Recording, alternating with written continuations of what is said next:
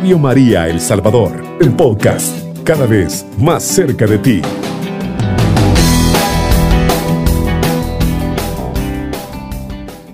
En el nombre del Padre, y del Hijo, y del Espíritu Santo. Amén. Salmo 15. ¿Quién puede, Señor, hospedarse en tu tienda y habitar en tu monte santo? El que obra con integridad y practica la justicia. El que dice con sinceridad lo que piensa y no calumnia con su lengua. El que no hace mal a su prójimo y no difama a su vecino. El que desprecia al malvado y honra a los que temen al Señor, el que mantiene lo que juró, aun en daño propio, el que no presta dinero con intereses ni acepta soborno contra el inocente, el que así obra, nunca se tambaleará. Gloria al Padre, y al Hijo, y al Espíritu Santo, como era en el principio, ahora y siempre, por los siglos de los siglos. Amén. En el nombre del Padre, del Hijo, del Espíritu Santo. Amén. Muy buenos días, queridos hermanos y hermanas. Gracias por estar una vez más en este momento de oración, en este momento de reflexión que el Señor nos comparte a esta hora de la madrugada. Alabamos y bendecimos al Señor porque en este silencio, porque en esta soledad nos podemos encontrar más íntimamente con Él porque en estos son los momentos más grandes donde Él se manifiesta de una manera más extraordinaria en nuestra vida, donde le podemos escuchar, donde le podemos hablar, donde como amigos le podemos tratar. Y lo estamos haciendo a través de los salmos, como hemos dicho, una colección de poemas, una colección de súplicas, una colección de alabanzas que nacen del, del corazón de un pueblo que quiere esa mayor entrega con el Señor, que ha tenido una experiencia grande con Él y que le alaba, le bendice, pero que también le suplica, también le pide, también pone ante Él sus dificultades, porque también eh, ese Dios de la intimidad, ese Dios de la misericordia está ahí con Él para acompañarle y para escucharle. Con el Salmo 15, queridos hermanos y hermanas, nos encontramos en primer lugar con una palabra que siempre nos llamará la atención, la palabra tienda. La palabra tienda en este salmo se está refiriendo al templo de Jerusalén y también recuerda cómo el pueblo suele acudir a él en peregrinación con motivo de las fiestas importantes, especialmente la de la Pascua, hospedándose en los patios y en los pórticos que le rodean uno de los requisitos para poder entrar al recinto sagrado tenía que ver con la pureza ritual de las personas y de los animales que se ofrecían en sacrificio.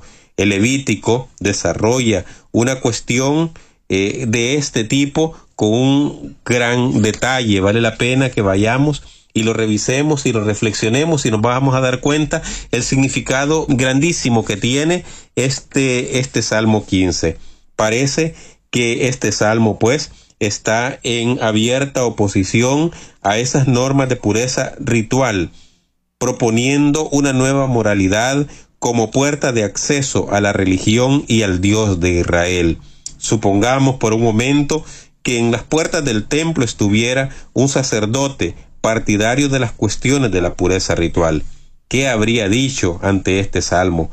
¿Qué es lo que habría exigido a los que pretendieran entrar? Sencillamente les pediría que cumplan con las prescripciones que ya estaban dadas para todo el pueblo. Les exigiría que cumplan la norma, les exigiría que cumplan lo que dice la ley. Sin embargo, en el Salmo 15 no encontramos nada parecido. Todas esas minuciosas normas de pureza ritual no son tenidas en cuenta. En su lugar encontramos doce condiciones, una especie de síntesis o explicación del decálogo en lo que respecta a las relaciones entre las personas. Veamos, por ejemplo, el Éxodo en el capítulo 20, versículos de 12 al 17. Estas condiciones son requisitos y son 12, decíamos. La primera que encontramos es ser íntegro. Nos pone el requisito de ser íntegro para entrar al templo, para entrar a la tienda del Señor.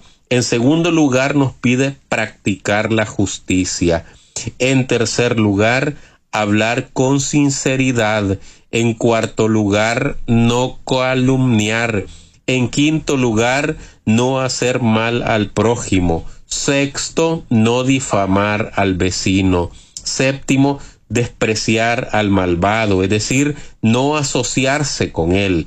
Octavo, honrar a los que temen al Señor, es decir, aunar esfuerzos con ellos para construir el reino de Dios. Nueve, mantener lo que se ha jurado, tal vez y probablemente se refiera aquel juramento que se hace como testigo en un tribunal. Diez, no dar marcha atrás con respecto al juramento, aunque esto vaya en daño propio, aunque esto vaya en contra de, de, este hombre, de esta mujer que ha dado un juramento. Por ejemplo, puede ser una pérdida de dinero, una pérdida de fama o una pérdida de honor. Once, no prestar dinero con intereses. El Antiguo Testamento ve esto como una forma de avaricia y 12. No aceptar en un juicio soborno contra el inocente. Estas condiciones, queridos hermanos y hermanas, comienzan hablando de una integridad que se manifiesta en el exterior. Se trata de una ética que conduce a una práctica, práctica que se traduce en unas relaciones de justicia y que abarca todos los ámbitos de la vida, el ámbito social, no hacer daño, no difamar, el ámbito económico, no prestar cobrando intereses y el jurídico, no dejándose comprar por los corruptores que pretenden eliminar al inocente.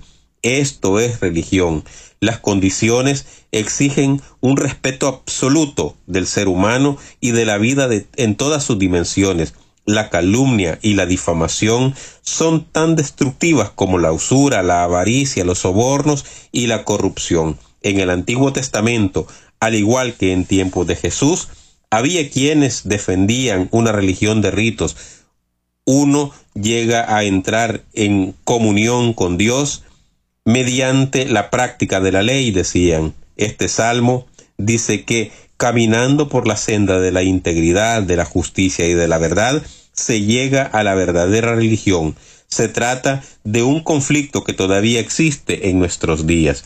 Según este salmo entonces, Dios habita en el templo de Jerusalén y ahí recibe a sus huéspedes, pero es un Dios fuertemente vinculado a las exigencias del Éxodo, cuando el Señor sacó a los israelitas de Egipto y selló con ellos un pacto para que construyeran en la tierra prometida una nueva realidad caracterizada por la igualdad, la justicia y la solidaridad. A pesar de que su casa se haya reducido al templo, el Señor no se ha olvidado de las exigencias del desierto y esto es lo que pide a sus huéspedes. Es interesante señalar que el Señor no pide nada para sí, ni donativos, ni sacrificios, ni oblaciones, ni holocaustos, nada es como si le dijera a cada uno, ¿quieres ser mi huésped, mi amigo? Entonces acoge al otro. Sé su amigo en la integridad, en la verdad, en la justicia y en la solidaridad.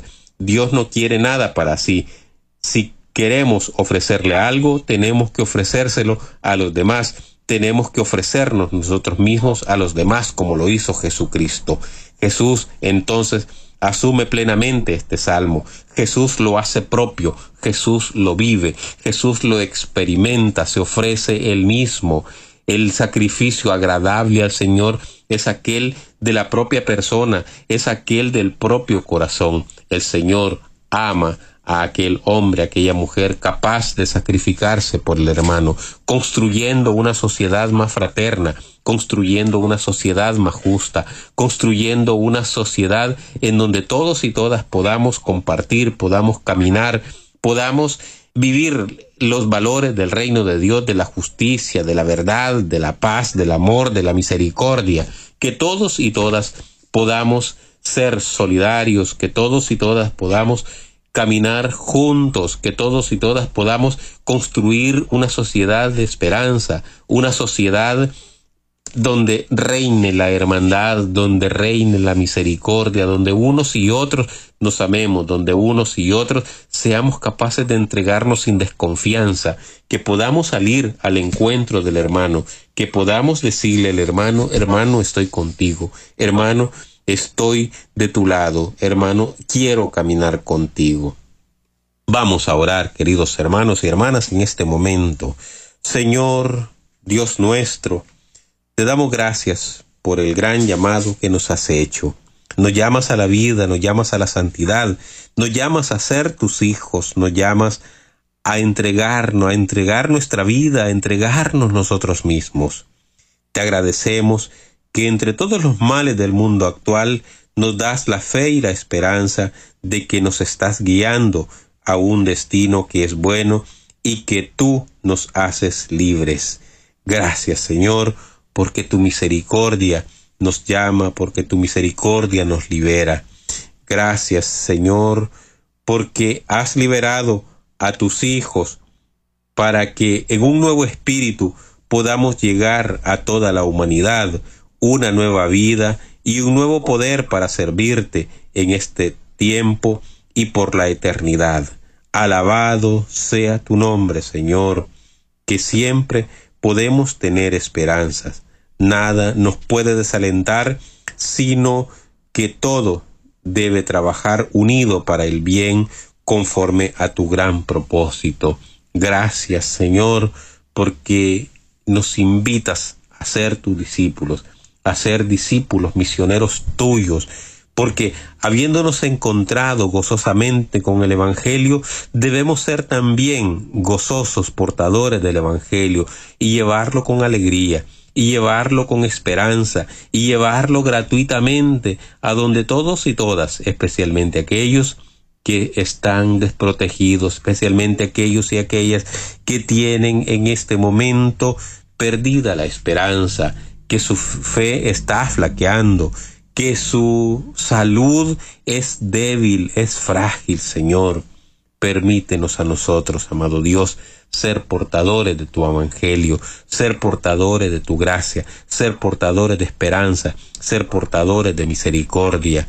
Que nada nos separe de ti, que nada nos aleje de ti, que ni la enfermedad, que ni la, ni la riqueza, ni la pobreza, que ni los seres humanos, ni la ni criatura alguna, como nos dice San Pablo, nos aleje de tu amor, nos aleje de tu gracia, nos aleje de tu misericordia.